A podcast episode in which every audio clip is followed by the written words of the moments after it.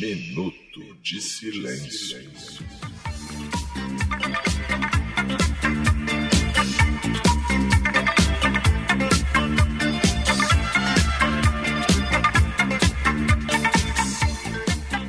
E aí, beleza? Eu sou o Roberto está começando o segundo episódio de 2020 do Minuto de Silêncio, sexta temporada. Tenho aqui ao meu lado o Cacofonias, o vulgo Vinícius Antunes.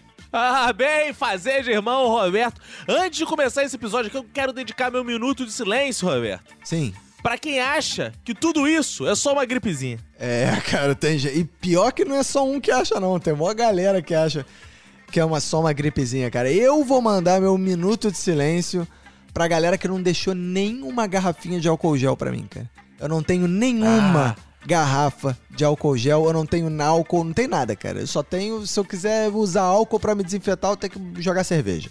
Pois saiba que eu tenho um litro de álcool gel aqui e mais um litro de álcool 70 líquido. Caralho, isso é mó vacilo, hein, cara. Pô, tinha que socializar. E você, como bom socialista, tinha que socializar isso aí. Ué, só é você vir aqui buscar. É, não, melhor não, cara. Acho melhor não, cara. Estamos aqui nesse segundo episódio pra falar de saúde, né, cara? Acho que é o tema mais falado de tudo, né, cara? A Globo, agora a programação da Globo é só saúde agora, né, cara? Agora é um bem-estar de- do dia inteiro, né, que tá na Globo.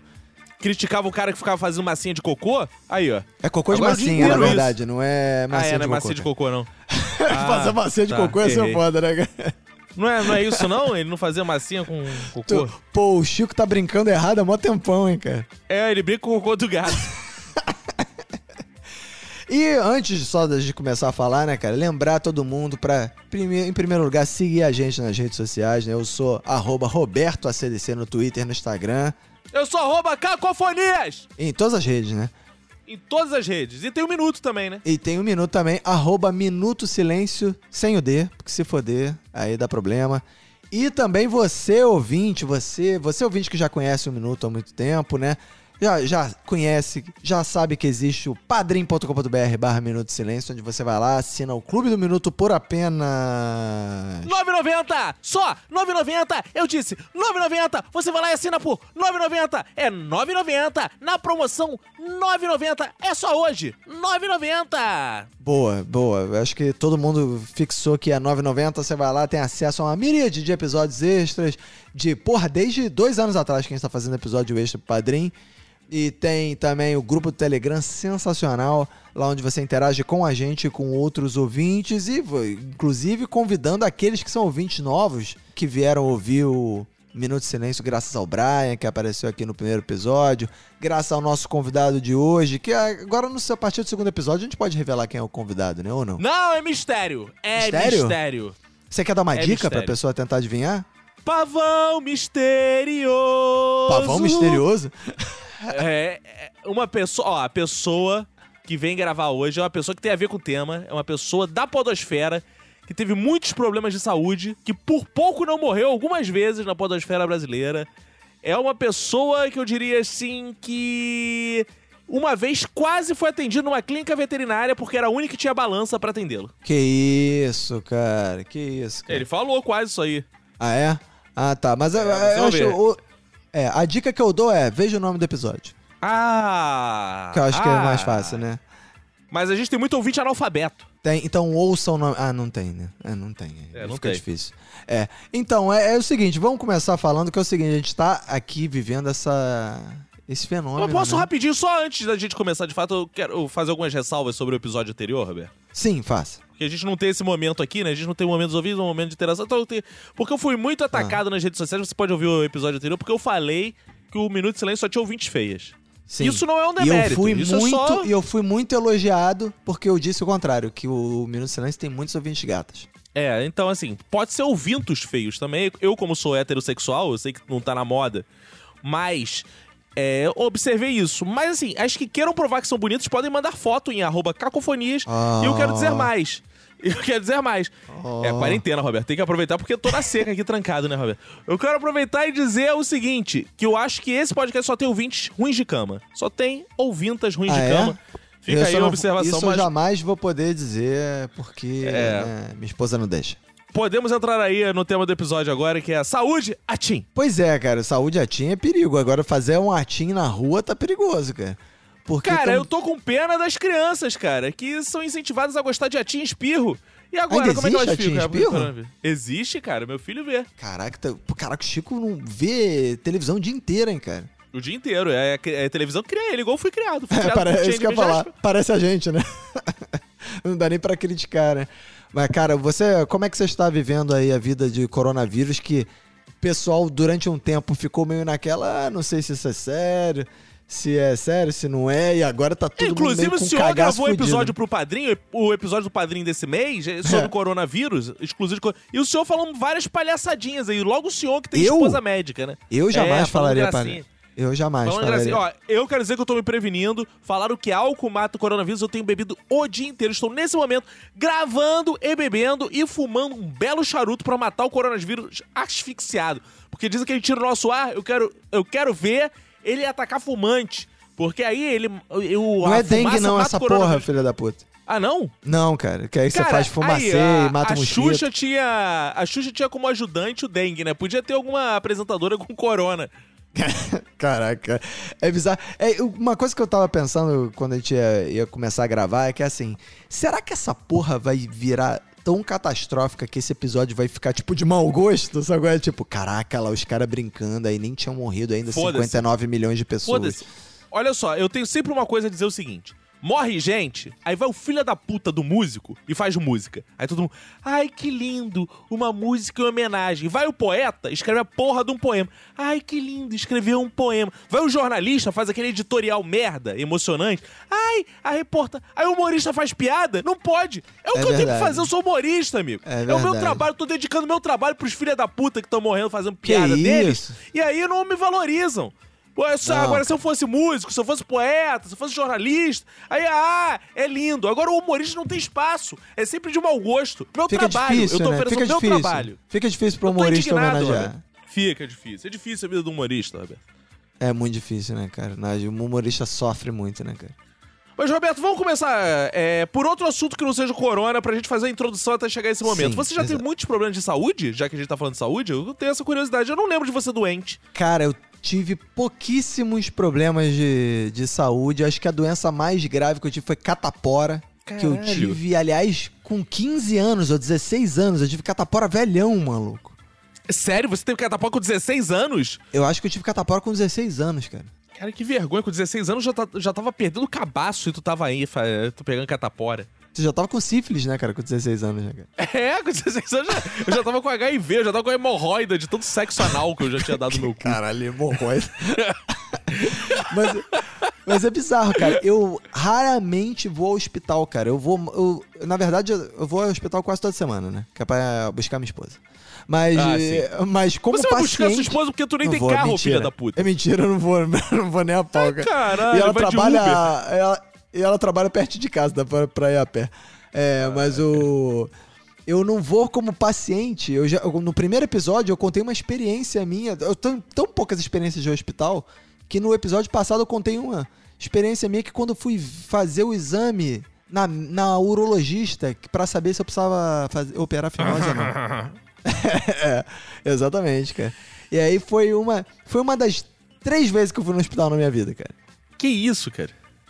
Tu casou com uma médica porque tu achou exótico? Eu quero casar com uma coisa exótica Exato. médica que eu nunca É, vi. cara, eu não convivo com médicos. Eu preciso conviver com algum médico. Todo mundo conta. Ah, o meu médico. Ah, porque o meu médico me disse. Eu falei, caraca, não tenho. Aí agora eu tenho uma médica que eu posso, ah, minha médica. Cara- Só que às vezes eu troco por minha esposa. Aí é a mesma coisa. O, prim- o primeiro episódio dessa temporada, a sexta temporada do Minuto de Silêncio, foi sobre mudanças. E você muda Sim. tão pouco que nem no estado de enfermidade você entra. É, cara, mas eu não sei se isso. Porque assim, eu- esse ano eu já tive um problema no olho, que eu continuo com um problema no olho, inclusive. Então já Olho que mé- você diz. O olho córnea. É, na, na Ah, verdade. É o olho de ver, né? Sim. E aí eu tava. Eu já fui no oftalmologista umas duas, três vezes essa semana. Essa semana, esse ano, já fiz tomografia, o escambau, tô com o olho meio fudido. E talvez, ó, não vou revelar agora, talvez eu tenha uma outra enfermidade no momento. Mas eu não vou revelar agora que é pra segurar a audiência. É, porra, tu vai ficar Por- dando spoiler da porra do episódio. já, já dei spoiler porque eu já falei na live do Minuto de Silêncio, tá acontecendo durante a crise de coronavírus, toda, todo dia às 8 horas da noite tem live do Minuto de Silêncio. E eu já falei pros ouvintes, você vai ser o primeiro host de podcast a morrer por causa do coronavírus. É. A gente tá torcendo pra isso. Eu Não. vou fazer um especial de 5 horas do Minuto de Silêncio só com as suas melhores piadas. Na verdade, vai durar 10 minutos. É Ah, que mentira! ah, que mentira! Olha aí, teve- vai ter muitas horas, cara. Vai ter muitas horas de piada.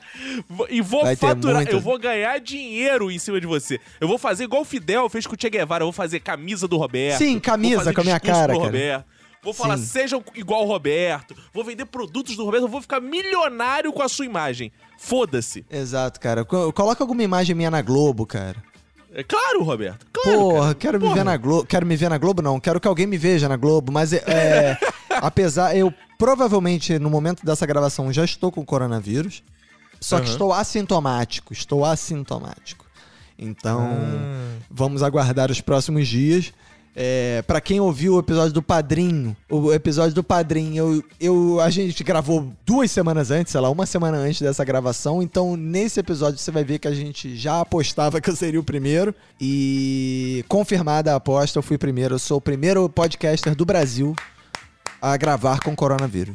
Eu quero ver esse troféu, ninguém tira do Minuto Silêncio. Boa. E ainda estamos contando aí com a morte de Verinha Montesano e Renato Bacon. É, no episódio do, do Padrinho, a gente apostou que eu seria o primeiro a pegar. Agora, eu não, eu não aposto em mim como o primeiro a morrer.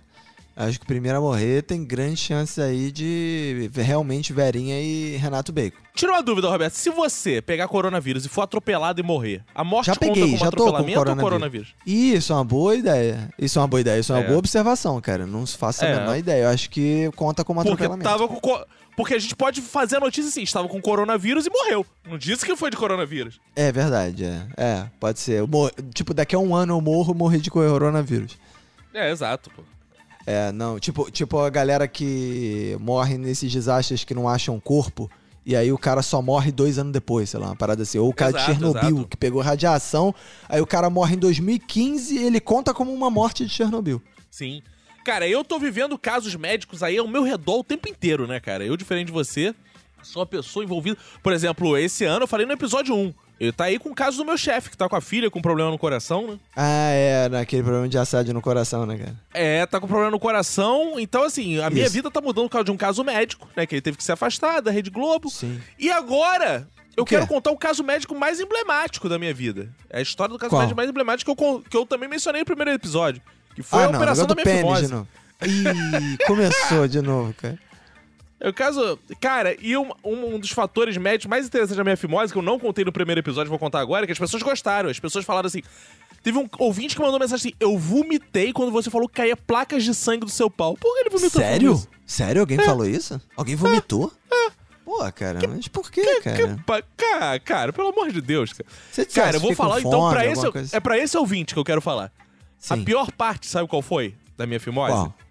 Foi que minha mãe foi pedir ajuda pra minha avó, né? Porque ela achou que tava bizarro demais. ela achou que tava bizarro demais cuidar da minha fimose sozinha. Como é que é o negócio? Sério? Aí ficava tua mãe e Porque- tua avó mexendo teu pau? Cara, é, eu tinha 9 anos, né, Roberto?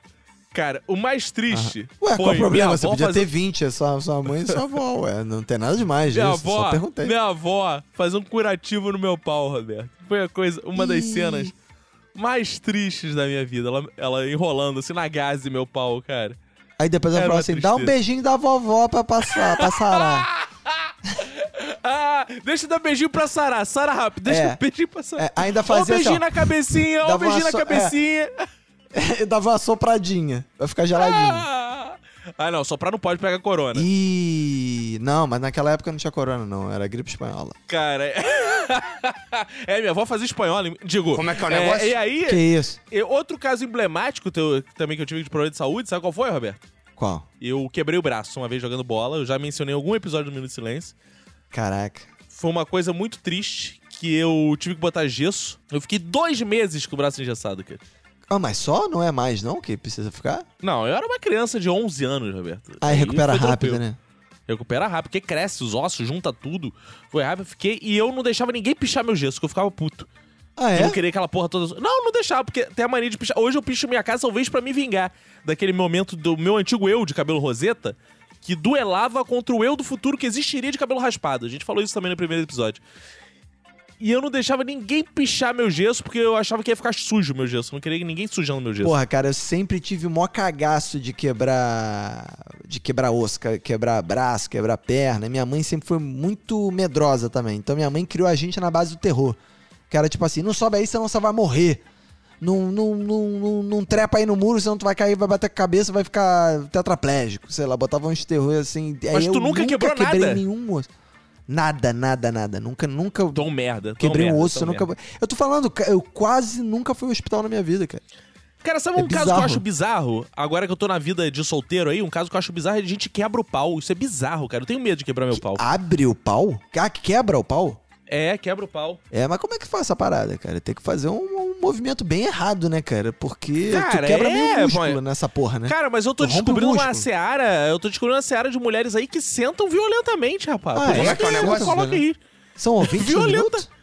Não, não, eu nunca. Eu, eu Ah, tenho tá. por ética nunca ter relações sexuais com ouvinte, porque isso é antiético. Faz muito Em bem. tempos de quarentena, se alguma quiser apimentar minha imaginação, fique à vontade.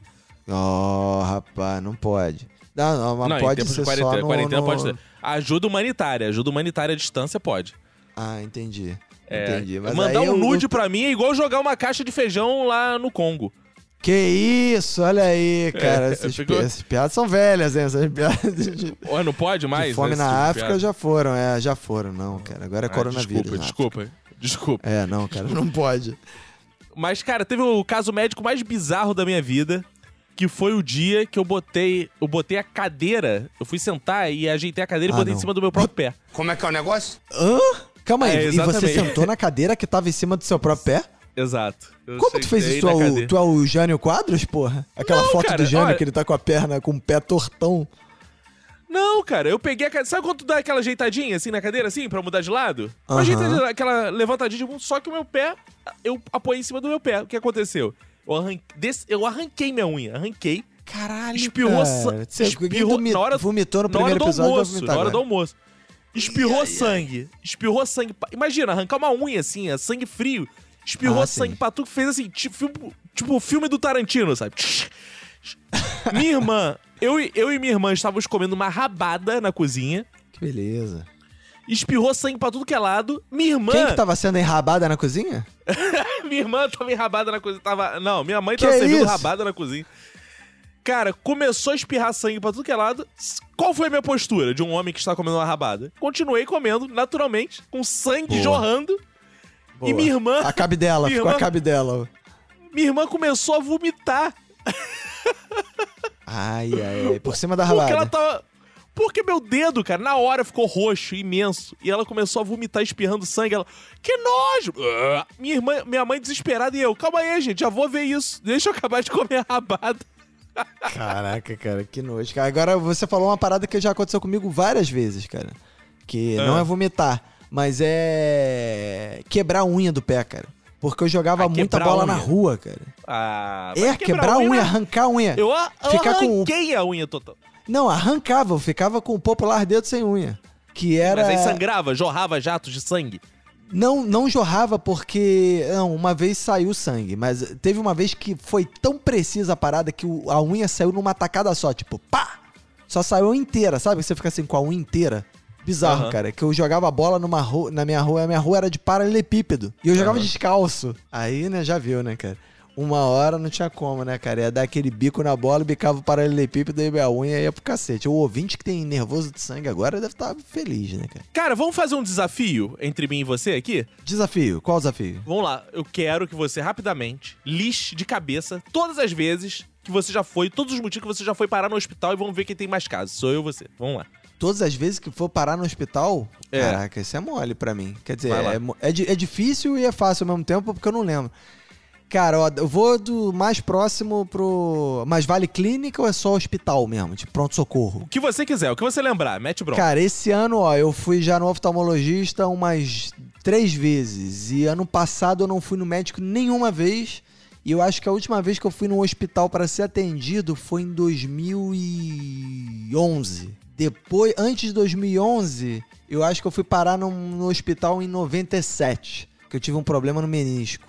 No joelho. E aí depois, antes disso, cara, acho que eu nasci no hospital. Acho que é essa. Essa é a minha experiência de. Caraca. Ó, vamos lá.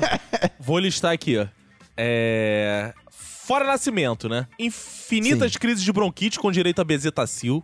Ah, é, cara, tu tem bronquite, né? É, tinha, né? Eu me livrei, Jesus me curou. Tinha. Pneumonia, Pneumonia. catapora. Tu foi parar no hospital por causa de catapora? É, fui no, na clínica do médico porque ele teve que me receitar alguma coisa, né, cara?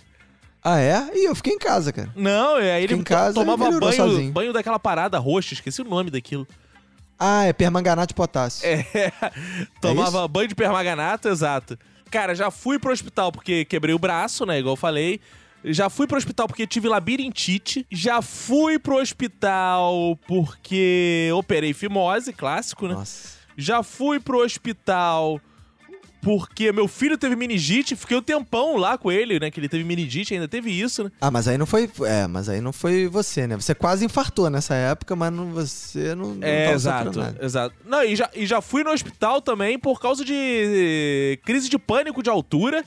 Que inclusive eu fui parar no hospital e não só. Um do- das vezes que eu fui no hospital era porque um dos médicos era hipnólogo, que eu conto em um desses episódios aqui sobre Ah, medo. Boa. Do episódio de medo. Eu fiz, inclusive, numa clínica médica mesmo. O cara era médico, fez Aham. hipnose. Agora tu. Na outra vez você foi parar no hospital porque tava com crise de pânico de altura. Isso. Já aí fui tu chegou lá na recepção, contou a parada, o cara. Ah, beleza, décimo segundo andar, vai lá. E aí, cara? Eu falei, não, não, isso aí correndo. Aí o. Ah, não, e teve um fato também marcante que eu esqueci. Já fui no hospital porque um cachorro mordeu minha bunda. Ah, esse é clássico, cara. Você que é ouvinte novo do Minuto, ou você que não lembra, não por acaso não ouviu esse episódio. Tem um episódio de Irmãos que conta a história. Tem um outro também que você menciona essa história. Sim, que o dia que o cachorro mordeu sua bunda, cara. Isso é sensacional, né, cara? É, pior que é isso mesmo, cara. E, e É, tem aquela então- vez também que tu foi parar no hospital quando tinha uma cenoura enfiada no cu, né, cara? Não, não, essa não. Essa eu. é, Essa aí, Tu na tirou verdade, sozinho, eu né? não fui pro Essa foi no Hortifruti. foi no hortifruti. Eu pedi pro moço tirar. Tu, tu pediu pra um cavalo tirar a cenoura do. É. O, isso eu lembro uma parada bizarra que é isso, cara. Que quando você. Você ouve, as pessoas ouvem muita história de gente que vai parar com parada no cu, né? No hospital, né, cara? Isso. E aí, eu, eu- quando a minha esposa se formou, né? Começou a trabalhar. Cara, eu comecei a perguntar essa porra, tipo, é verdade essa parada? E é verdade mesmo, cara. As pessoas vão muito parar com as paradas enfiadas no cu, cara. Claro, cara. Você tá em É, casa. cara. Olha só, Roberto, imagina em época de coronavírus como isso não aumentou. Quarentena. Você tá em casa, É. de bobeira, vê uma garrafa, o que, que você faz? Enfia no cu. É, se for de álcool gel, então melhor ainda. Não é, não é o movimento natural do ser humano? É, pois é. Mas o bizarro é que ela diz, cara, que o que mais aparece é desodorante, cara. Desodorante. Ah, é pra. É porque a pessoa às vezes solta um peido. Aí ela quer ver se sai cheiroso. Aí bota lá e. Quer tirar lá dentro, né? Ih, esse cheiro deve ser lá do intestino grosso. Isso, Aí eu vou enfiar exatamente. o desodorante lá dentro. Aí Exatamente. ela, ela disse que a parada é muito bizarra.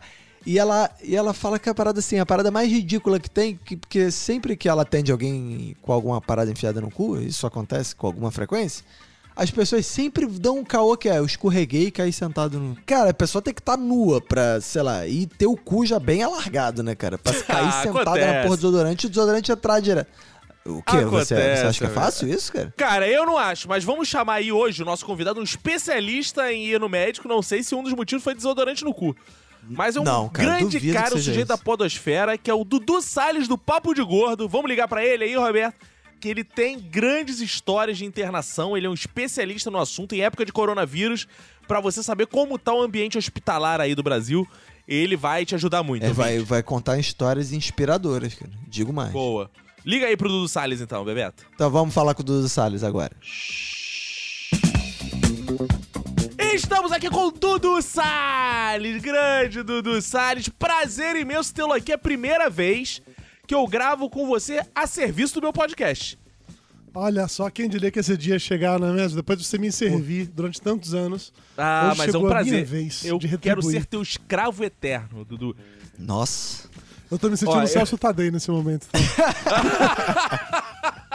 Inclusive, saiu semana passada um episódio contigo lá no Humor Globo, Dudu Salles. Olha só que coincidência inacreditável, Incrível. não é mesmo? É, eu estou te levando pra todas as. Igual você me lançou. Você me lançou pra Podosfera. Você lançou um Minuto de Silêncio pra Podosfera. Isso é e eu verdade. estou te lançando pra Rede Globo de televisão. Eu não te lancei pra lugar nenhum, Caco. Eu te Você me chamei pra falar bobagem, você falou bobagem, é isso.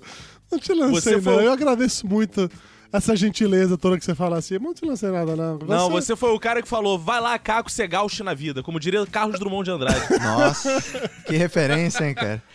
Eu acho legal que essa temporada a gente tá conseguindo fazer isso, que é tipo trazer o Dudu Salles, né? que Graças a essa tecnologia inédita, né, cara, de gravar pela internet. Que a gente só descobriu na diria, sexta. Que a gente só passou a adotar na sexta temporada, né? Porque o Dudu Salles não vem pro Rio, pô. Fica difícil gravar, né? A gente ficou só gravando com as pessoas que vêm pro Rio, aí fica difícil. Aí agora a gente tá, tá correndo atrás do tempo perdido, né?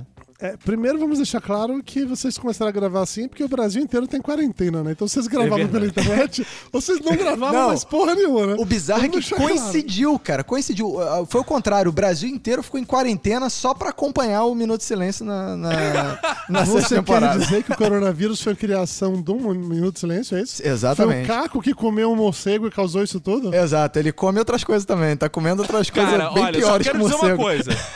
Eu comi o morcego, mas foi consensual. Isso É verdade, verdade. É. Beijo pra Luísa Mel aí, que deve estar tá ligado. Né? Tadinha, ela tá Dudu com coronavírus. É verdade, Mas cara. tem um. Dizem que tem um boato, não sei se é boato, agora você vai confirmar, que você tem medo do Rio de Janeiro. Eu, eu não tenho medo, vamos dizer assim, eu tenho respeito. Sabe? Que isso, cara. Você tem medo de fantasma? Não, eu não tenho medo de fantasma, eu tenho respeito. Cara, aqui o Rio de Janeiro é aquele lugar muito louco, entendeu? Eu tinha medo de ver na televisão as coisas, de achar que no dia que eu fosse chegar de avião no Rio de Janeiro ia rolar bala perdida no meu avião, sabe? Era esse nível de medo que eu tinha. Aí eu fui no Rio algumas vezes e não teve nada disso, foi mó legal, passei pra caramba, tomei cerveja no, em barzinho no centro da cidade, fui nos pontos turísticos, fui, porra, foi muito legal.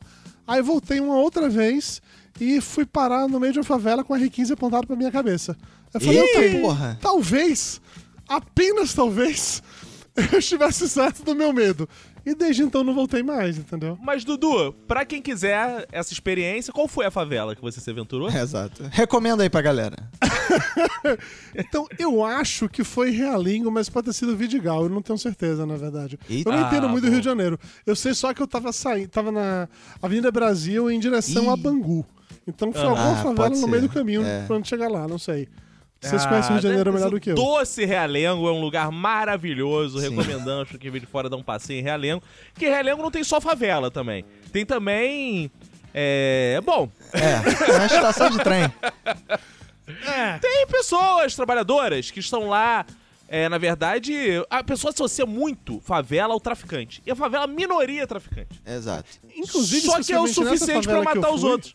É, e nessa velha que eu fui, eu nem sei É. se a pessoa que me abordou se era traficante ou miliciano, tá? Não ficou claro pra mim isso, não. É, não tô dizendo difícil. Ah, é, ainda tem isso Porque agora eles não andam né? com crachá nem com colete. Fica difícil, Pois né, é, cara? velho. Porra, no mínimo fazer alguma coisa pra gente identificar quem é quem, né, bicho? Precisa- Cara, vamos fazer uma campanha pela identificação, cara. É porque no Rio você fica com medo da polícia porque é fácil identificar a polícia, né? Que eles normalmente estão com uniforme, né?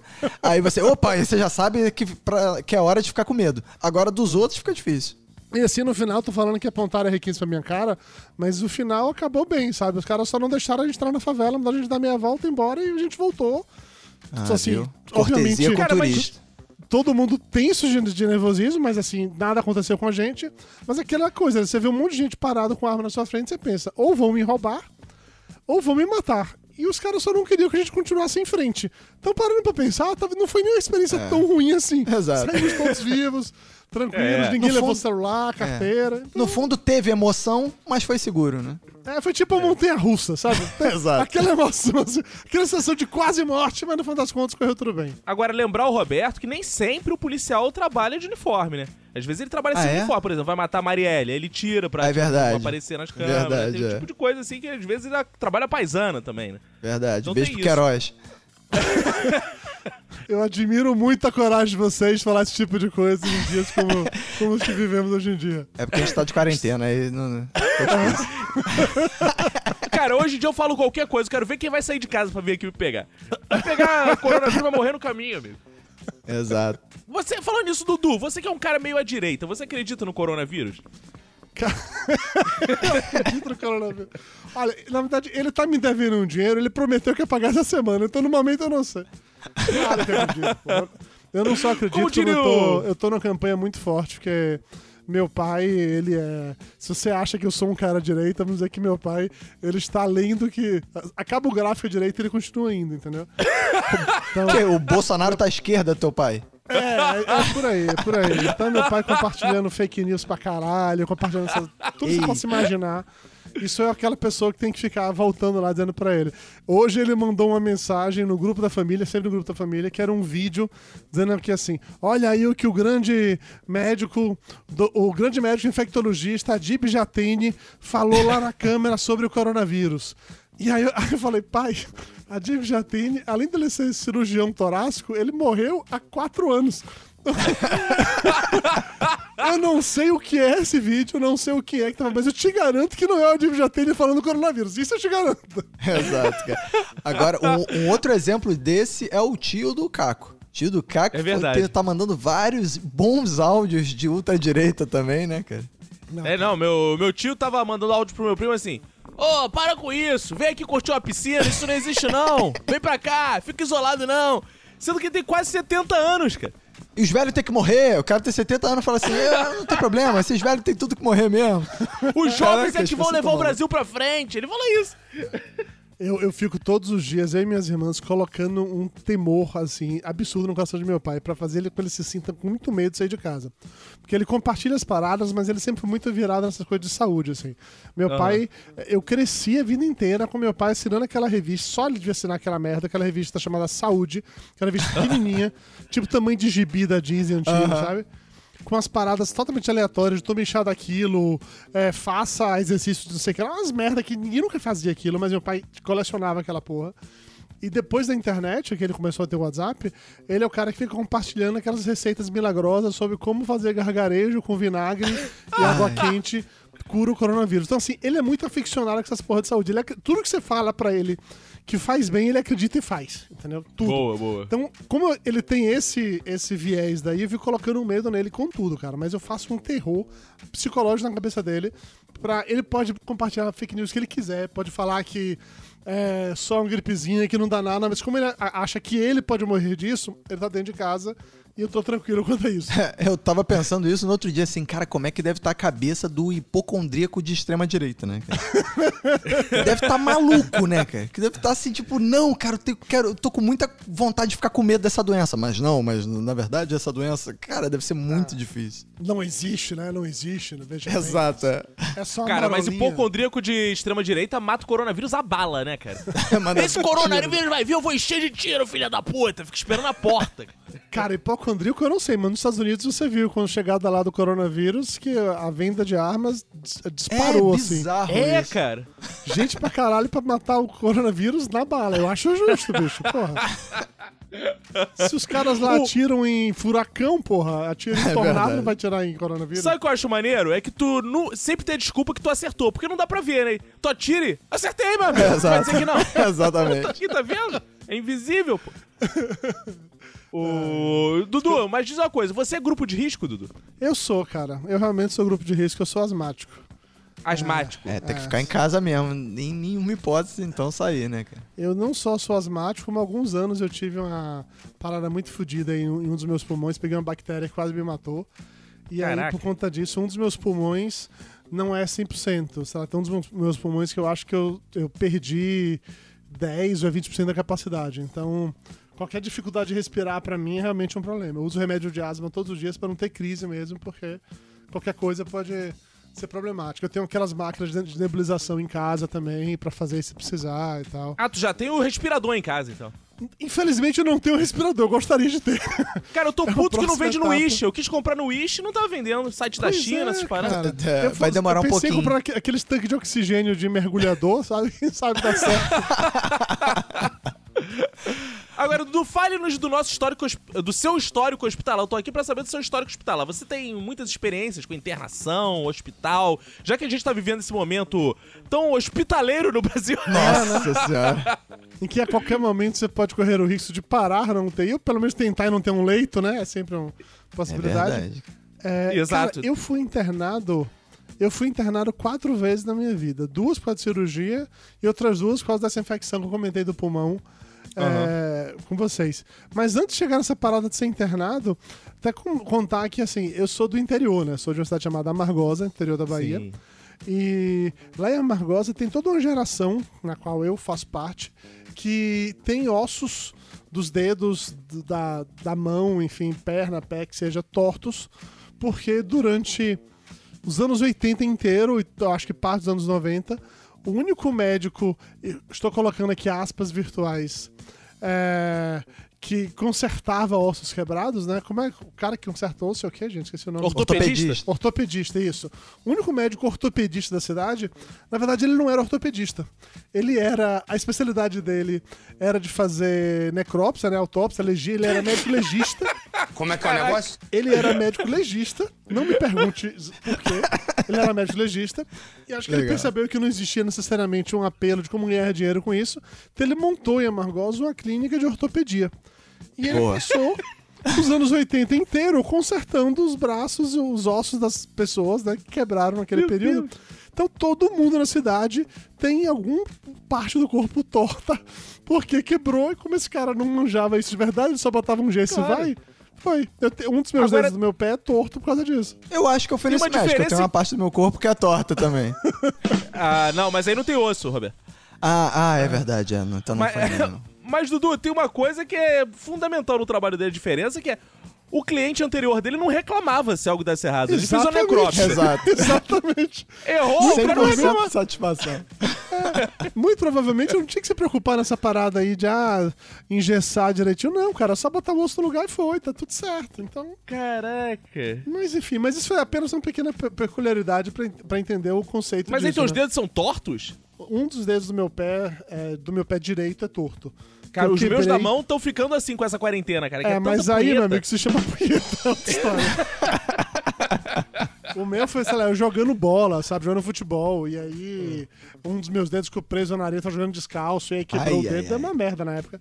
Mas tá tudo bem, funciona, ele existe hoje, tá tudo certo. Só Gostei, tá torto, gostei né? funciona. Não aconteceu. É, e em outro momento também, na minha infância, nessa mesma vibe aí de ser uma criança do interior e tal, é, na minha família, meu pai, obcecado com essa porra de saúde, ele me levava muito pra ir em médico pra fazer regime. Então eu fiz muitos regimes quando eu era mais jovem. E Jovem um- quantos anos, Dudu? cara, 11 anos de idade. 12 anos de Caraca, idade. tu já fazia regime Caraca. com 11 anos de Já, idade. já, já. Ah, Desde muito cedo eu fazia. Tu era uma pequena eu top model. Não, porque eu nunca fui magro, na real, né? Acho que era por isso, inclusive. Te- teve um momento que eu parei de me preocupar, porque foi quando diagnosticaram a parada lá de que eu tinha a mesma coisa que o Ronaldinho tem. Da. Travesti? Não, porra. É o negócio da garganta, esqueci o nome dessa merda. Da garganta? Porra. Tireoide. Tireoide? Tireoide. Isso, Ah, tinha uma então, é. disfunção na tireoide. Aham. E era por isso que eu era gordo. Eu tomei remédio pra tireoide por anos, que era pra controlar isso. Assim, vou lhe dizer que o remédio nunca fez diferença nenhuma. Eu acho que eu nunca tive nada de tireoide, porque hoje em dia eu não tomo remédio nenhum há pelo menos uns 30 anos. E eu continuo Caraca. gordo, firme e forte. Então. Bom, mas enfim. E aí, numa dessas médicas que eu fui, que era uma médica dessas de fazer dieta realmente, é, que vai mexer com hormônios e tal. Eu tinha 11 anos de idade, vamos ressaltar. Não, 11 anos, eu tinha 10 anos de idade nessa época. Vamos ressaltar. E ela foi fazer um exame geral em mim, aquele negócio, aquele médico examina glândulas e tal. E essa médica invocou que eu só tinha um testículo, que eu não tinha um outro. Como é que é o negócio? E ela ficou nessa coisa assim e tal, não, porque eu tô procurando aqui, eu não tô achando. E eu tô procurando, não tô achando. E nem, nem pra dizer que podia ajudar ela a procurar. As mulheres ficam assim às vezes em mim também. Eu tô procurando, tô achando, tô procurando, tô achando. Cara, aí eu sei que, é, como ela não achou, ela não estava satisfeita, ela, não, ela ficava palpando e não conseguia encontrar. Aí percebeu que tava uma situação meio complicada, que eu já estava ficando empolgada com alguém massageando minhas bolas, né? Olha aí. Aí marcou um exame pedindo uma segunda opinião, que era. Chamou a amiga. Ah, era tudo que eu queria. Cara, eu tive que ir pra um hospital lá, eu não vou lembrar nem qual a porra desse hospital, mas é uma das cenas que ficaram marcadas pra sempre na minha cabeça. Sou eu na, nesse hospital, eu de cócoras em cima de uma maca. É, a maca, da- aquelas macas que é. que não tinha. Como é o nome? Colchão, sabe? Era só aquela prata de Aham. alumínio fria No pra ferro. Quantos é. anos? Quantos anos? Eu gosto de É. saber a idade. Quantos anos da humilhação, Dudu? Cara, eu tinha 10, 11 anos de idade. Meu É, Deus, isso-. E eu não esqueci nunca pelo que acontece na sequência, tá? Foi uma pré-adolescência traumática, né? Aí eu tô lá, estou de cócoras. Aí a médica em questão, né, que, foi- que tinha mandado eu ir pra lá, que, que eu não tinha conseguido encontrar o meu segundo testículo, eu só tinha achado um dos testículos, eu não tinha achado o segundo. Ela chega na sala, é, cumprimenta a minha mãe, que estava comigo assistindo essa cena, é claro, né? Por que não? E aí ela começa a fazer o exame mais uma vez, tentando encontrar meu segundo testículo sem conseguir. E aí chega a segunda opinião, que era um, um médico, não era um médico, era um médico que viria dessa segunda opinião. só Ortopedista. Calma aí, rapidinho, Dudu, uma pausa. Antes de você ir pro. Vamos segurar a audiência aqui. que- ah, Alguém precisa dar opinião pra saber se você tinha uma ou duas bolas, se você era monobola ou não, não dá pra ver. Precisa de uma segunda opinião pra saber se de fato ele tem duas bolas? Ou uma? assim, o tempo inteiro eu dizia que eu tinha duas. Só que a médica falava que ela não conseguia achar. E aí Ah, ficou nessa, nessa conferência. Gente, mas eu tenho. Enfim. Aí chega o médico da segunda opinião, e só naquele momento eu descubro que eu estava num hospital escola. Porque o médico ele não chega sozinho. Ele Ah, chega ele trazendo junto com ele, sei lá, a turma dele de residentes. Chega mais uns 5, 6 pessoas. E aí começa aquele momento. Saca a galera que passa a mão na barriga do Buda pra dar sorte? Ah, todo Cada mundo um deles passando a mão nas- no, no meu saco pra tentar localizar os dois testículos. Que beleza. A única parte que me consola dessa história toda é que de fato localizaram o segundo testículo Ah, é? e aquilo acabou, entendeu? Calma aí, mas tá. Olha, calma aí, agora. É, ve- tem é que verdade revelar, que né? foi uma aluna que era caloura, muito experiente achando Falou, já vi isso antes. É, agora. Agora, É, onde é que que tava seu isso- segundo testículo, cara? É, se você empurrar por trás, sai na frente e tal. Coisa assim. Boa. Enfim, aí apareceu, correu tudo bem e tal, beleza. E tudo certo, nenhum problema mais aconteceu nesse Mas dia. hoje em dia, ele é que- visível ou não é visível? Se você quiser passar a mão um dia desse, a gente escolhe. né? A gente se encontrar a próxima vez, eu posso providenciar pra você fazer isso também, cara. Vou, vou querer também testar, vou querer testar A isso gente aí. pode marcar aí, sabe? Uma sala assim, uma maca de, de alumínio e tal. De boa, de boa. Bem bolado. Bem embolado. bem- Sensacional. Sensacional.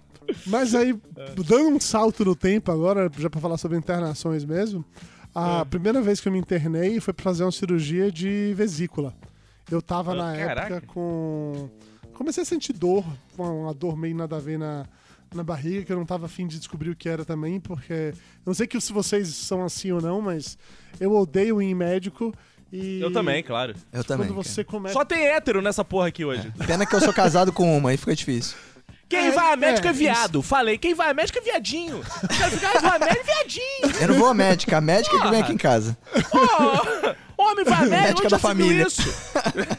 Cara, como hoje em dia um dos meus melhores amigos é médico, hoje eu faço. me- Todas as minhas consultas são via WhatsApp, sabe? Eu mando mensagem pra ele, ele, ele me Claro. examina via WhatsApp e eu só vou no médico de verdade se eu preciso de algum remédio que ele não pode me passar porque tem que ter receita.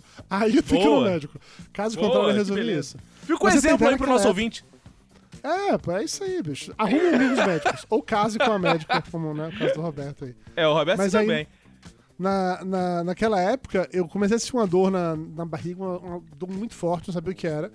E eu fui na farmácia uma noite lá, e eles me deram um, um remédio para dor que, que mulher toma pra cólica. Buscopan, se eu não me engano. Ih, É, Buscopan.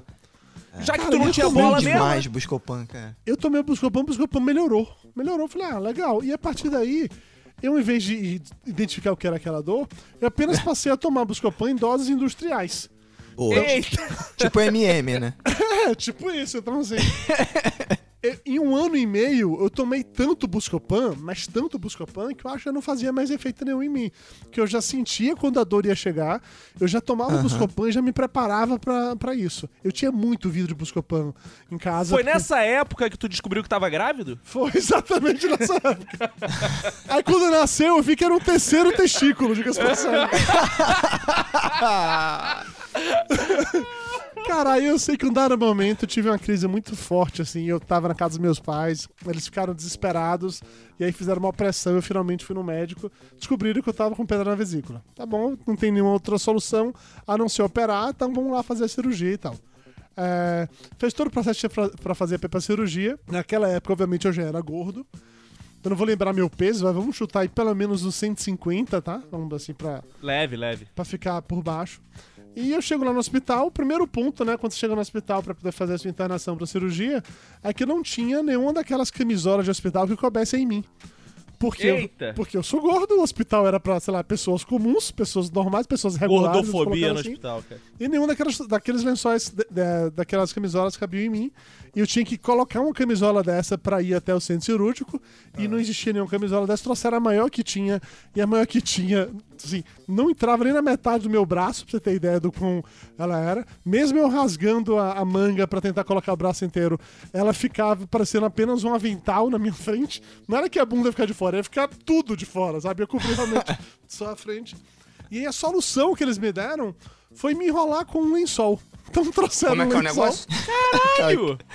enrolaram o lençol em mim e colocaram assim. eu- naquele momento eu entendi que, né, que não adiantava pra mim ir, ir com ou sem roupas que eu ficaria pelado na sala de cirurgia de qualquer maneira, então tava, tava ok quanto a isso.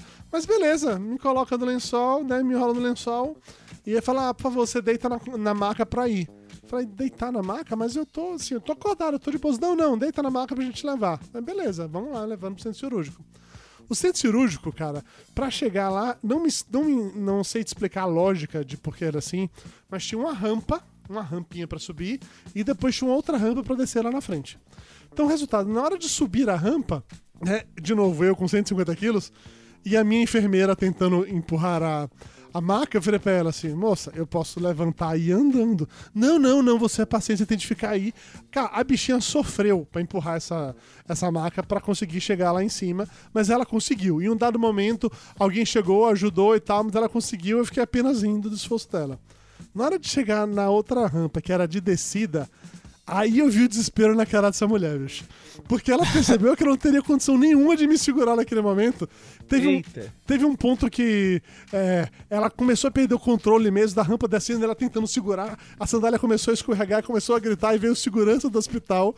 Ficou na frente da minha maca até acabar de descer todo o processo e tal. E aí foi, foi tranquilo. O resto do, do, do período não teve nada demais, só a cirurgia, acordar enjoado e tal. E eu, descobri que eu tinha muita pedra na minha vesícula.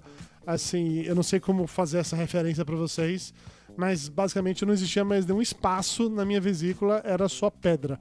Era tinha uma isso- É vesícula na verdade, pedra. é, eu já li na, na Wikipédia, procurando por dados sobre você, que você mora numa casa hoje construída com as pedras da sua vesícula. É verdade isso? Procede? Exatamente isso, exatamente isso. Com as pedras da minha vesícula construirei meu castelo. um castelo. A razão pela qual a- as dores tinham aumentado tanto é porque, como eu fiquei um ano e meio sem ver médicos, apenas tomando Buscopan, as pedras foram só aumentando cada vez mais, até que chegava num ponto que era- eram tantas que qualquer coisa que eu comia dava um revertério lá e dava crise e tal. E... Mas você, no início, quando você começou a tomar Buscopan, você já sabia que era vesícula ou não? você começou a tomar fazia- só por causa da Cara, eu não cólica. fui- Eu não, fui, nem descobrir o que era. Era só uma dor na minha Cara, barriga isso que foi arriscado pra passava. cacete, cara. Isso foi muito arriscado, cara. É, é, bicho, eu não tô dizendo pra fazer o que eu faço. Se eu tivesse resolvido antes, teria tudo sido muito melhor, tá? Não, por favor, não, não achem a minha estupidez como algo legal. Não foi. Eu apenas tô comentando com você o que aconteceu. Aí damos aí mais um salto no tempo, vou fazer minha cirurgia de redução do estômago, que apesar de ser gordo, porque eu venci a bariátrica, mas eu fiz cirurgia de redução do estômago em dado momento. Ah, emagreci muito na época e tal, mas é, já recuperei todo, todo, todo o negócio depois. E- Parabéns. é, eu sou desses, cara. Comigo. Pô, senão me papo de gordo vai ser uma farsa, né, cara? É. Pois é, assim, eu ia fazer o quê? Papo de ex-gordo? Não faz sentido essa É, porra, exato, né? porra. É. Mas aí na época de cirurgia de reação do estômago, a parada que eu já tava mais é, acostumado, né? Com estar tá internado, já tinha acontecido há dois anos antes, não tava mais de boas.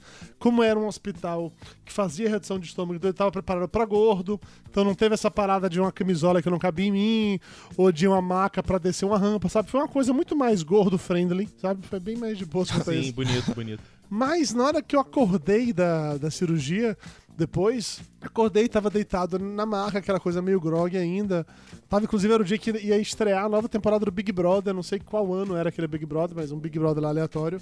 Eu acordei, tô assistindo Big Brother, não sei o quê. E eu comecei a perceber. Era um. Acho que era o 12, que tinha Jaque Leal, não era esse? Eu acho que era esse Ah, eu mesmo, lembro cara. desse, eu acho hein? que era esse mesmo. É pra Ah. puta, aquela Jaque Leal era uma puta de uma gostosa, né? Pela- É, Nossa. não lembro direito que não. Bom, mas enfim, É. voltando, né, ao negócio, eu acordei, né, naquele, naquele momento lá, eu tava assistindo o Big Brother, aí a Jaque Leal apareceu na tela da TV, eu senti uma certa... Fisgada. certa é, isso, uma fisgada, uma certa vibração, que eu não sabia de onde é que tava vindo aquela vibração. Eu falei, gente, o que tá acontecendo aqui? Aí eu percebi que tinha, tipo, um cano que tava passando próximo de mim e que a vibração tava vindo dele. Nossa, Ih, rapaz. que Como é estranho. que é? Esse cano aqui. É o enfermeiro Jorge. É, exato. Não entendi exatamente o que era aquele cano ali, mas falei, ah, ok, é só um cano, tá cheio de cabos conectados em mim. Deve ser alguma coisa assim. Vai se passando um tempo, eu tava com soro, né? Então tava muito soro é, injetado na minha veia. E normalmente, se vocês já passaram por isso, quando você tá tomando soro, você começa a sentir muita vontade de mijar, de urinar, porque é o líquido ali. Aham, sim. E eu comecei a perceber que eu tava muito tempo ali naquela parada, eu não tinha dado vontade de ir no banheiro ainda. Eu falei, nossa, que estranho. Eu não tô sentindo vontade de ir no banheiro. Aí eu paro pra pensar assim, falei, nossa, que estranho. Eu não estou sentindo o meu pinto. Como é que é o negócio? Aí veio a turma de novo a palpar pra ver se É. achava. Aí veio os residentes, ó, vamos ver se tem pinto aí, sei o quê. Cara, aí nesse momento, né, eu vou com, com a minha mão até o meio de minha seta, passando por por dentro da camisola. Aí eu percebo que tinham colocado uma sonda no meu pinto durante a cirurgia. Eita. E que essa sonda ainda estava lá. Porque, sei lá, eu estava recuperando a cirurgia, era para as primeiras horas não fazer nenhum movimento mais e tal. Bicho, e aí eu entrei num desespero inacreditável, porque tinha uma sonda enfiada no meu pinto. Porque assim, mesmo eu não estando sentindo nada, porque a razão pra qual eu tava sentindo é que eles tinham passado tipo anestésico pra colocar a sonda lá. Esse anestésico tava, tava no efeito, então eu não sentia nada. Então não era só a angústia de eu não estar sentindo o meu pinto. Era a angústia de achar que o meu pinto tinha caído, ou que iria cair com aquela sonda, entendeu? Erraram a cirurgia, fizeram de mudança de sexo. Era só o que faltava. Pensar, Olha, ó, esses caras que já não tem bolas, pra que precisa de um pinto, porra? Vamos arrancar essa merda fora.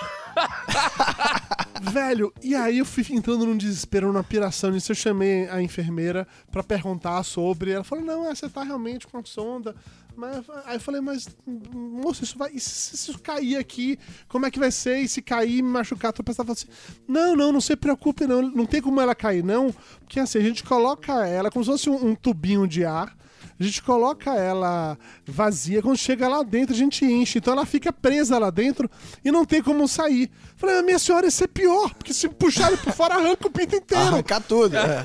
Aí ela, aí ela, ela percebeu, né, que só deixou, deixou meu desespero ainda maior. Bicho, eu fiquei na agonia, pelo amor de Deus, tira isso de mim, tira, tira, tira, tira, tira. eu tanto fiz inferno na cabeça das pessoas que se talvez já tivesse a hora também, né, porque as, a- as informações bem que se misturou na minha cabeça, que eu ainda tava Sim, sim. acordando da cirurgia, foi feito anestésico. O que eu sei é que só na manhã seguinte foi quando permitiram que esse negócio saísse de mim.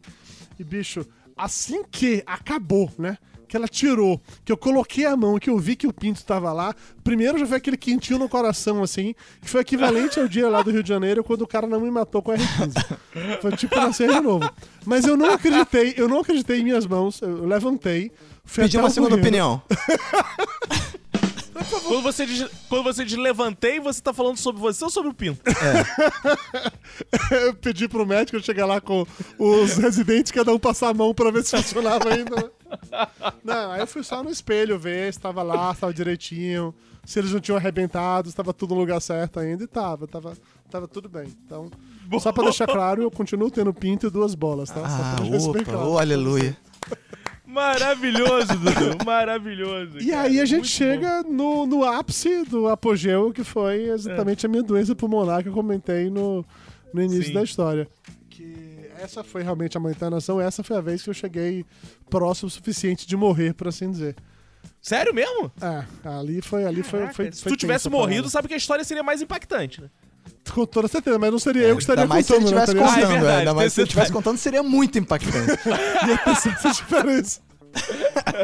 Cara, eu tinha acabado de voltar da Bahia pra cá, pra São Paulo.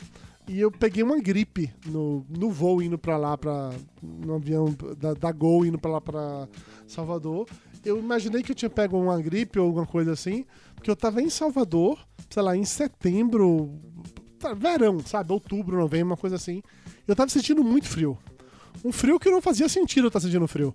A ponto que eu tava na casa de minha irmã, é, sem estar com o ventilador ligado. O que era algo totalmente fora do padrão pra mim, né? Falei, nossa, que coisa, tá friozinho em Salvador essa semana, né? Mas não tinha me tocado ainda que era, na verdade, uma febre. Eu tava apenas achando que né, a febre tava, tava fazendo com que o, o calor da cidade ficasse apenas um ambiente confortável pra mim. E foi, beleza. Aí eu volto pra São Paulo. Eu volto pra São Paulo e eu percebo que eu tava com uma gripe que não curava nunca, porque passaram-se umas três ou quatro semanas de uma gripe que não curava. É, e vamos deixar claro que eu passei a ter umas paradas de febre, eu tava com uma tosse que não ia embora nunca, eu não conseguia dormir à noite. Ficava tu- na hora que eu deitava, tossia pra caramba. Eu fiquei ah, pelo menos umas duas ou três semanas dormindo sentado no sofá, que era a única posição Caralho. que eu conseguia ficar sem, sem me acabar de tossir. Aí sempre, nossa, Dudu, e você não foi no médico? Não, É isso que eu ia falar, uma né? semana? Não, uma semana eu O cara fiquei. é heterossexual, amigo. Pô, a gente vive o governo Bolsonaro, é o momento dos heterossexuais poderem falar essas coisas. Cara é era só uma gripezinha, pô. Era só uma É Só uma gripezinha. gripezinha, tá ok? E eu fiquei nessa que é só uma gripezinha durante um mês, cara. Foi um mês nisso. Com minha mulher me enchendo o saco, porque, ah, vai no médico, pelo amor de Deus, você não tá conseguindo dormir direito, ó pra isso, como é que você tá? Você tá tendo febre, não sei o que e tal. E eu só resolvi ir no médico, porque foi numa semana especificamente de trabalho, que eu tinha acabado de entregar um projeto muito, muito grande, assim, muito pesado. Então que eu tava naquela coisa, pô, de repente pode ser, devia ser estresse, né? Que agora que entregou vai ficar mais fácil e tal. Mas na noite anterior eu não dormi nada, fiquei com crise de tosse pra caramba, tive febre, e quando eu acordei de manhã, acordei, né? Quando eu saí da cama de manhã e fui no banheiro pra me arrumar, eu comecei a ter uma crise de tosse que na hora que eu cuspi catarro, saiu um catarro preto, sabe, bicho?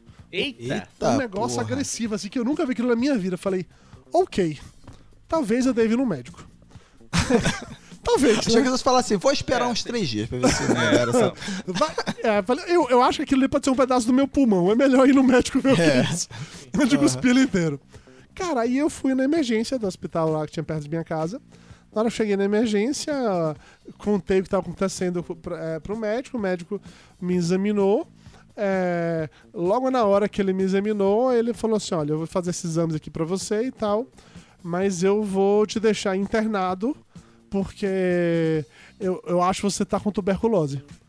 Aí eu falei, Que beleza. Caralho, tuberculose eu é foda, é, mano. o quê? Como é que é tuberculose? E, cara, nesse momento, Caco, a única coisa que me veio na cabeça foram as minhas aulas de literatura na escola pra lembrar que todos os grandes escritores morreram de tuberculose.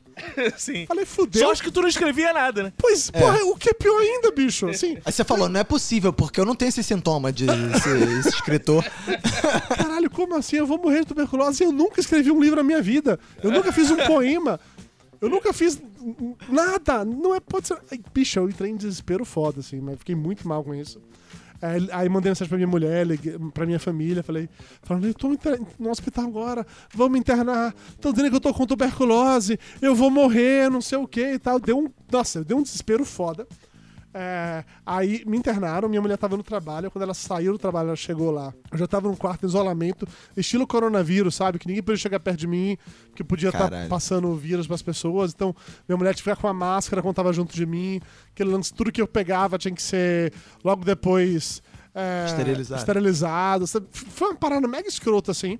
Eu fiquei uma semana em isolamento num quarto de, de hospital. Minha mulher dormia, dormia lá comigo, eu ia lá me ver e ela tava o tempo todo de máscara, porque ela não podia é, ter nenhum contato mais próximo. É, em um dado momento, a minha mãe veio pra São Paulo também ficar um tempo, mas nessa altura, eles já tinham feito um exame, que era um exame que eles enfiavam parada no meu pulmão para poder retirar uma amostra de lá, e aí descobriram que eu não estava com tuberculose. Que eu tava com alguma infecção, era um pneumonia, tinha uma pneumonia que tava com alguma infecção muito foda no meu pulmão. E colocou lá uma porra de um antibiótico desses fodão, assim, pra tentar curar o negócio. Você tem ideia? Eu só fui descobrir isso nessa época, tá? É, além dos antibióticos normais de comprimido que a gente toma, existem os antibióticos top, top, top, os topzeiros, heterotopzeiros, sabe? Que é aqueles que matam tudo. Aham. Aham. Aí tem o, o número 1, um, que é o mais foda de todos. Tem o número 2, que é um pouco menos foda. E tem o número 3, que é o fodinha. É O 01, 02 e Exato. 03. Exatamente isso. E aí, o antibiótico que eles conseguiram é, é, passar pra mim, que resolvia o meu problema e que tava combatendo a infecção, era esse 03 daí. Só que esse antibiótico ele não existia em comprimido, era só injetando diretamente na veia. É, só existia ele no formato líquido, tinha que tomar ele de, 3 em 3, de 8 em 8 horas, né? Três vezes por dia. Resultado, o ciclo do tratamento era tipo 3 meses. Então, ou eu ficaria internado três meses no hospital tomando essa porra, ou então a gente tinha que fazer um, um esquema, que foi o que a gente acabou fazendo, que era de home care. Que depois eu fiquei internado no hospital, acho que umas três semanas. Eles me mandaram de volta pra casa com um catéter enfiado no meu peito para eu ficar conseguindo tratamento, tratamento em casa e três vezes por dia ia um enfermeiro lá em casa para poder aplicar esse, esse antibiótico lá. Então mandaram lá pra casa uma caixa com um monte de antibiótico, uma caixa com luva, todos para de sterilização lá. E eu tava lá na minha casa, aí voltei a trabalhar, né, trabalhando remotamente e tal. Mas assim, era eu em casa com um, um, um catéter enfiado no meu peito e, e vida que segue. Aquela altura do campeonato, falei, ó, legal, já pulei a fogueira, não é tuberculose, é alguma coisa ainda não esclarecida, mas que gerou uma pneumonia. Eu tô tomando antibiótico e tá resolvendo. Beleza. Cara, e aí vai se passando aí, acho que uns dois meses, dois meses e pouquinho. Quando chegou no, no terceiro mês, seria o último mês do, do, do, do ciclo, né? Faltando acho umas três semanas pra acabar o ciclo, eu percebo que eu voltei a sentir febre. Isso não fazia o menor Eita. sentido. Eu não tinha como estar sentindo febre naquele momento, porque eu tava tomando um dos antibióticos mais fortes do mundo. Falei, caralho, tem algo de muito errado nisso. E começou a inchar umas paradas no meu pescoço, assim, tipo uns, uns gânglios. Sei lá que porra que chama. A tireoide do Ronaldinho começou a inchar, é, a inchar no meu pescoço. E aí, velho, aí o enfermeiro que ia lá aplicar o antibiótico falou pra mim dizer, cara, vai no hospital ver isso, porque você não podia estar com febre. A quantidade de, de remédio que você tá tomando, não tinha como você estar com febre. Vai no hospital ver isso. Aí eu vou no hospital. Quando eu chego no hospital, é, mesmo esquema, entra na emergência, aí o cara vai me examinar, o primeiro, eu explico todo o histórico, ele manda fazer uns exames, não sei o que e tal, eu fico lá esperando os exames saírem, demora pra caralho. Inclusive eu odeio em hospital em emergência por causa disso, porque é muito demorado. Tinha que ter um jeito dessa porra ser mais rápido, que eu iria com uma frequência maior. Ou talvez é por isso que é demorado, para as pessoas não irem. Parando pra Casa pensar. com uma médica que é rapidinho, ela te passa na frente da fila, tem essas coisas. É, é, não sei. Eu até gostaria que tivesse uma parada dessa, mas eu esperei pra caralho. Quando chegaram os meus exames de volta, é, o médico foi me atender de novo pra ver os exames, já não era mais o mês da manhã, já era um outro médico. E esse outro médico, ele me atendeu, ele falou assim, cara, eu vou te internar. Falei, porra, mas de novo, por quê, né? Aconteceu dessa vez? Não é tuberculose, não é não sei o que. Ele, não, não é, mas eu tô com suspeita de ser uma coisa. Ele falou o nome do negócio, que eu não vou lembrar agora o que é, mas... Coronavírus. Tu foi o primeiro caso Caraca. Exato. É, no caso era, era gordovírus na época, né? Ele, não, ele, fa- ele falou uma parada, velho, que era câncer, tá? Só que, Que era um isso? tipo de câncer, não vou lembrar qual é o nome. É. Falei assim, ah, Linfoma. eu acho que é tal coisa. Eu acho que pode ter sido isso, linfoma, pode ter sido isso. É, porque tava com os glan- gânglios inchados e É, linfoma. eu né? é, é linfoma. Eu falei, eu falei, eu falei, mas doutor, isso é câncer, não é? Aí ele falou assim, não, eu falei, doutor, linfoma é câncer. Eu falei assim, é, mas é do, mas é do, é do mais, fa- é do mais tranquilo pra curar. Falei, cara, foda-se. Eu parei de ouvir na hora que ele falou que sim, que era câncer. E aí pronto, aí fudeu. Porque Talvez aqueles, fosse linfoma mesmo. aqueles caras que. Os meus ídolos que não morreram de tuberculose, certamente morreram de câncer. Então fudeu. Eu entrei em desespero de novo, caralho. Morri, morri, morri, morri, morri. Peguei câncer, já era. Aí eu mando uma mensagem chorando pra minha mulher dessa vez. Eu tô no hospital de novo, o médico falou que é câncer, eu vou morrer e não sei o que, não sei mais o que fazer e tal e tal. O, o meu sogro tinha morrido de câncer, tipo assim, um ou dois anos antes. Então Caralho. o assunto câncer estava exatamente muito forte na, dentro da família e tal. E aí, cara, é, na hora que eu vou subir pra ir pra, pra emergência, o, pra- desculpa, pra ser internado, eu tive uma, uma crise de, de febre que gerou convulsão, de ficar tendo convulsão assim. Caralho, Dudu. E eles me mandaram pra UTI, meu amigo. Direto. Pra UTI. Velho, eu vou te falar que eu já, eu já passei por muita situação de merda na minha vida. Mas ser internado na UTI é uma, uma experiência que eu espero nunca mais na vida ter de novo. E por isso que eu não quero pegar o coronavírus. Porque se eu pegar coronavírus, como eu sou asmático, vão querer mandar pra UTI. Eu não quero passar por isso de novo, É sinceramente. por isso que ninguém tem que querer pegar, se arriscar, pegar essa porra, né, cara? Cara, velho, na UTI, eu cheguei na porra da UTI. De novo, um monte de cabo conectado em mim, um monte de, de, de coisa lá pra ficar me medindo o tempo inteiro. E eu tava tendo um surto de, de, de febre que ficava tendo convulsão, se me tremia inteiro e tal. E o pessoal do hospital começou a. Prim- Primeiro, na hora que eu cheguei na UTI, o médico me pediu autorização pra fazer exame de HIV. Pra eles acharem que eu podia estar com AIDS, e era por isso que tava dando esse revertério total no meu corpo. E a pena disse sim, por favor, faz. Só descobre que porra eu tenho e trata, sabe? Eu não quero mais ficar sofrendo, só descobre que eu tenho e trata. E ficou nesse negócio. Chegaram a pensar que eu tava com uma super bactéria, que essa super bactéria estaria comendo o. é, me comendo O por dentro, cu? né? comendo meu cu, talvez também. Mas estaria apenas comendo meu pulmão e o antibiótico não tava dando efeito. E foram fazer uma porra de um exame que, se eu tinha achado que tinha sido vexaminoso ah, os estudantes lá passando a mão nas minhas, no meu saco para identificar a minha segunda bola, é, isso foi porque até então eu não tinha imaginado qual seria a sensação de ter um enfermeiro joloba com um cotonete passando em cada uma das dobrinhas do meu corpo para pegar Ai. amostras pra fazer de cultura para fazer exame depois, entendeu? E quando eu digo cada dobrinha, eu quero dizer cada dobrinha. Inclusive aquelas dobrinhas que homens héteros nem passam a mão que deixam sujos. os residentes já tinham visto, já. né? Caraca. Cara, e aí veio aquele enfermeiro, aquele enfermeiro bonitão, aquele negão alto, parrudo, assim, 3x4. Sim, sabe? sempre, é sempre esse. Sempre É, ele, sempre, sempre, ele. Joloba, gente muito boa, eu gosto muito dele. Opa! Criamos uma amizade muito boa depois daquilo. É, ele veio de lá com. é, pediu pra eu ir lá no, ir no banheiro com ele, que, depois, que antes do meu banho, eu tinha que fazer isso antes do banho, claro, né? Porque depois é, acabaria tirando as amostras. Então, antes do meu banho, foi lá com cotonete, saiu passando cotonete no meu corpo inteiro. Eu até acho que ele seja um certo nível de prazer, sendo bem sincero com você, tá? Que delícia. Imagina, É. Pela, imagina. man- pela maneira como ele passava aquilo com, com mais carinho em alguns pontos, eu acho que ele realmente tava, tava curtindo o rolê. E aí fez um monte de, dessas paradas, não conseguiram identificar nenhum superbactéria e tal. Resultado é que é, uma médica infectologista, que ela era muito boa, médica infectologista de verdade, não esses fake por aí que tá dizendo que não existe coronavírus. A médica infectologista de verdade, ela descobriu que, na verdade, eu tinha desenvolvido alergia ou intolerância ao antibiótico que eu tava tomando. Puta que que, pariu. pariu. o meu corpo tava combatendo o antibiótico que eu tava, Tava tomando se matando. e gerando aquela reação. É, o antibiótico tá te matando no final. Basicamente. Aí ela mudou meu antibiótico para um outro antibiótico, porque, de novo, né, eu não podia é, parar o tratamento, porque senão a bactéria que estava no meu pulmão ia continuar e basicamente comer, comer meu pulmão. Aí mudou o antibiótico pro segundo daquela lista, tá? Tinha, tinha o foda, o mais ou menos foda e o fodinho, então mudou pro mais ou menos foda, pra poder eu seguir no tratamento. A essa altura do campeonato eles já tinham tirado o meu catéter do peito, porque acharam que podia estar com algum tipo de infecção no catéter e não era. Então resolveram que as próximas três semanas eu iria continuar internado no hospital, tomando antibiótico lá, pra ficar em observação, pra ver se não acontecia nada demais. E beleza. E eu fiquei internado.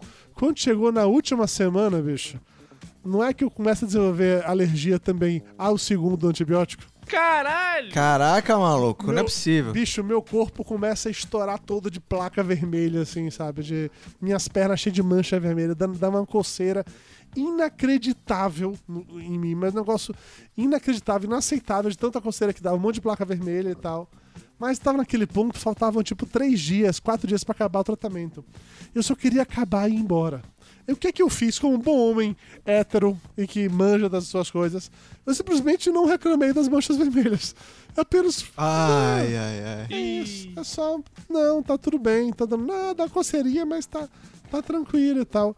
No final era realmente alergia ao segundo antibiótico, mas não era uma coisa que foi insuportável, então eu consegui acabar o tratamento de boas. Não precisei mudar para o antibiótico mais foda cara. de todos.